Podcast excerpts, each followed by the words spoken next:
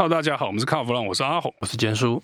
坚叔，我们今天跟大家聊一下这个。二零二三年可能不用等车等那么久的故事哦。那我们最近参加了几个记者会，吃了几场春酒之后呢，大部分的车商啊都跟我们讲说，今年呢、啊，虽然说我们供应没有办法恢复在疫情之前的水准哦，可是因为这个晶片的这个问题呢，已经渐渐得到缓解，所以我的交车没那么卡了，我陆续可以交的量比去年多啊。而且我甚至还有听车商在讲，他说我们今年是正常供货，正常供货就很厉害啦，就代表他在二零二二年已经把整个这个之前。短缺的状况处理好了，把那个欠车的债都还清了。那有些车商是还欠一屁股，还没有办法那么快还光哦。但是呢，大家都觉得说我还款计划变好，我现在可以交的车变多了。基本上每一家都说我我有办法交的车变多了嘛。之前呢，欠晶片是因为疫情的时候发生了市场上一些变化，这些天真的车商们原本想说啊，疫情一定销售不会好，去跟供应商说，哎，我不要订那么多晶片，退订，就是退订在进行下贺。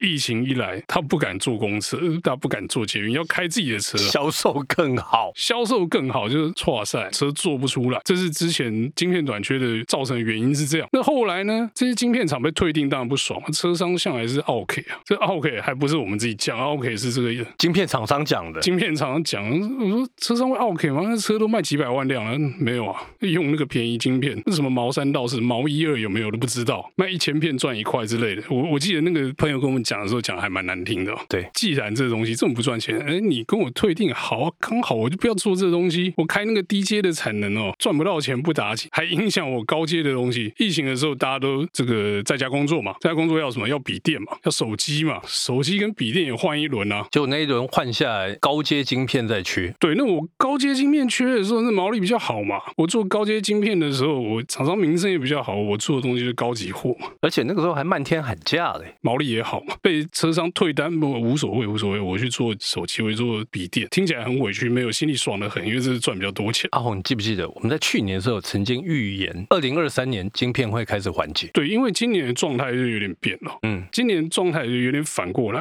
因为这大家可以开始回去上班了嘛。那手机该买的都买，笔电该买的都买。以前这个很缺的中高阶的，高阶还是缺了，那个智慧型手机的需求还是很强。中阶的那个 notebook 用那些，好像现在不那么浅了，开始有库存。那个，因为我有朋友，他们就在这个产业嘛，哈。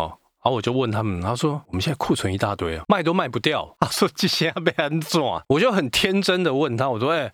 啊、不然拿去给车用？他说没有，车用更 low 啊！我跟你讲，其实车用晶片在 low 啊，已经 low 很久，直到这个近几年开始 Level Two ADAS 那些东西开始有，车上的电脑才稍微有长进一点。我跟大家讲一个大概二十年前的故事好了。二十年前我第一次去改车啊，那时候电脑是流行的这个处理器是三十二位元最先进。结果呢，我去弄车的时候，他们说：“哎，弄车先弄个晶片嘛，晶片这个控制整个引擎的这个程式哦，修改之后可以多几匹马力出来。”这个地方没有问题，但这个车用电脑一拔起来啊，我靠，那个里面怎么这么简单啊？那个盒子很大，打开里面一小片，你知道像什么吗？像红白机的卡带啊，晶片就大概跟一只大蟑螂差不多大的那种八位元的运算晶片。我想说，八位元跟三十位元这个落差很大。那个做晶片的人跟我讲，他说不要用这个看电脑的方式来看车嘛，因为车子这个当年就只有供油点火这种事情，那只有这么简单的事情，这样就够了啊。其实它是一个很简单的运算。对啊，没错，他讲的都没错。所以车用的就比当时这个是家用电脑就 low 很多了。那实际上这个世代的落差呢，一直到近代，我觉得都还是这样子。那直到自动驾驶跟刚才讲的 ADAS Level Two 这些东西开始出来之后，车用的那些东西才开始需求变强。你说搭车上要什么 CarPlay 要 Android，其实都只是一个景色啊，它不用跟手机一样强，因为你在车上 CarPlay 在 Android 的时候啊。这是手机在帮你算，不是车子在帮你算了，所以那些东西都还可以，不用那么高阶。不用那么高阶呢，就是变成说，哎，反正我车厂就是我不用最新型的晶片嘛，落后两个世代、三个世代比较便宜嘛。然后呢，我这个什么哎电动椅啊、电动方向盘啊、什么感应钥匙啊这些，当然都需要一些晶片去处理一些简单的运算嘛。但是那个是非常 low 的东西啊。对，每一个都 low 嘛，low 的时候又自以为说我一台车要订八十个晶片很屌，没有，那八十个晶片算什么？所以就变成说，这个供应商跟跟车商之间的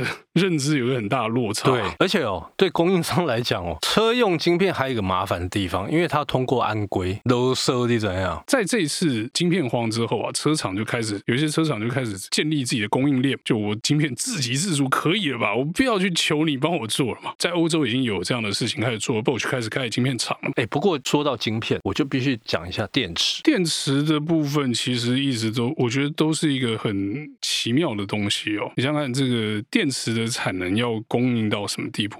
你想想看，如果全电动化之后呢，等于是每一部车油箱都换成电池，然后呢，就有人估了，就估说这个对锂的这个需求量，可能是五百倍到一千倍啊。然后呢，全世界锂矿。还很多了，还够挖了。可是这东西呢，大家以为锂在中国，对不对？那在中南美吧，中南美也有，而且中南美的占比还比中国高。可是呢，中间有一个很有趣的现象，就是说锂的开采有点麻烦，需要用大量的水啊。然后呢，你如果在一个先进的地方，自来水供应无语或者是什么，你这。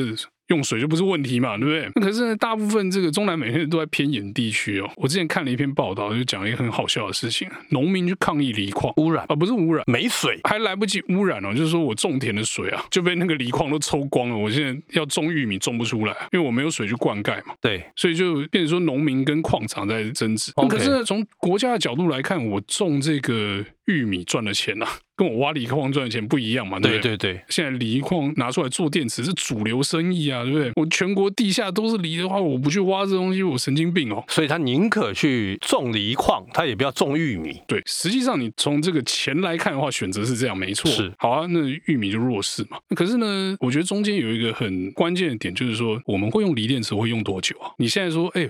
我脚下的锂矿跟这个金矿是差不多值钱。那如果说我们大家都不用锂电池了，因为电池的这个科技有一直在突破嘛。当然，锂电池现在是主流啊，你从这个手机到车都在用嘛，所以我们才会刚才会推论出这个需求是五百到一千倍，所以那个锂矿的价值才会这样涨上来。如果说我们今天有一个科技上的突破，搞不好固态电池出来了，它不需要锂矿，不管什么电池了，或者是说任何的储存媒介，我对锂矿的需求就降下来。那当然，锂还是稀土嘛，还是稀有元素，当然它还是。有一定的价格，但是肯定就不是现在这个状态，啊，那可能会崩盘呐，就一定得崩一次的嘛。今天假设坚叔说，哎、欸，我用我鼻屎可以做一个电池，然后那个电池的容量是这个锂电池的五百倍，可能坚叔的鼻屎可能就比锂贵五百倍，呃、当场就 把锂矿比下去，很多人就在那边挖我的鼻孔了，哇塞！对，到时候你的鼻屎就比这个金矿还值钱。是是是，那发了发了。我们刚刚讲这个坚叔的鼻屎，这当然是玩笑话。我想讲的点就是说，这个东西虽然说暂时的取代性不高。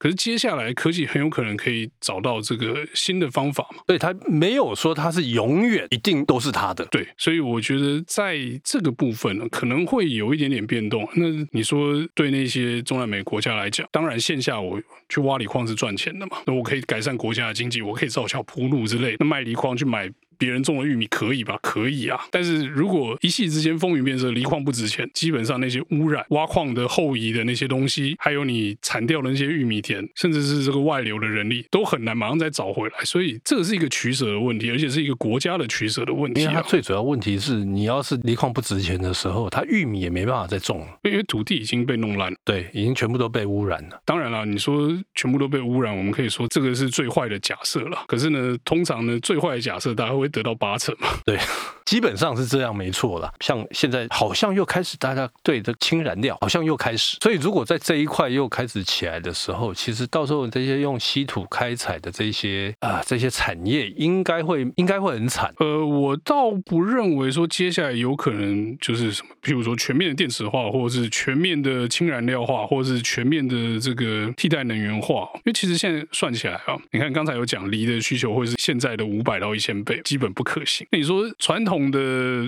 油商会说不挖了吗？不可能，不可能，因为还是有其他的东西没有办法变成电动的。对。譬如说远洋游轮，譬如说飞机，当然都有计划，都有科学实验在做，但是不可能一时半刻。我们下个月去福冈，干你要坐电动飞机去，我才不要。不挖的，到时候飞一飞，跟你讲，哎，拍谁没电？没电，那个在机场要充好嘛，对不对？前一天就要那个充电宝要带着嘛。我觉得有一部分是不可被替代的啦。对，这个长距离的运输，或者是说这个现在既有的，有些是不能改因为车是最好改的，嗯、所以大家都拿车开刀嘛。是，所以油我觉得会继续在新能源，不要说充电，比如说 fuel cell，或者是说这个 e-fuel，或者是说这个其他的新的替代方案，大家都有起来的机会啊。谁比较强呢？就是当然是便宜的强，便宜好用最重要嘛，对，对不对？电动车会不见吗？也不会啊，因为我觉得现在电动车看起来发展也还蛮好的。那如果说呃下个世代或者是下下世代的电池有更好的充电效率跟这个储存效率的时候，你去充电跟加油一样久的时候，你会很排斥电动车吗？我觉得可能就不会了。一些既有的困难克服掉之后，哎，电动车你也不可能取代它嘛。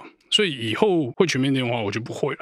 就是可能是很多元化、很多元化的能源选择，家旁边可能嫌恶设施不止有加油站，还有充电站，还有加氢站，站，各种的嫌恶哦。对，所以我觉得未来哦，可能就不会是一个非常单独方向的发展。以这样来看的话，你觉得那些锂矿到底值不值得挖？问号，不一定。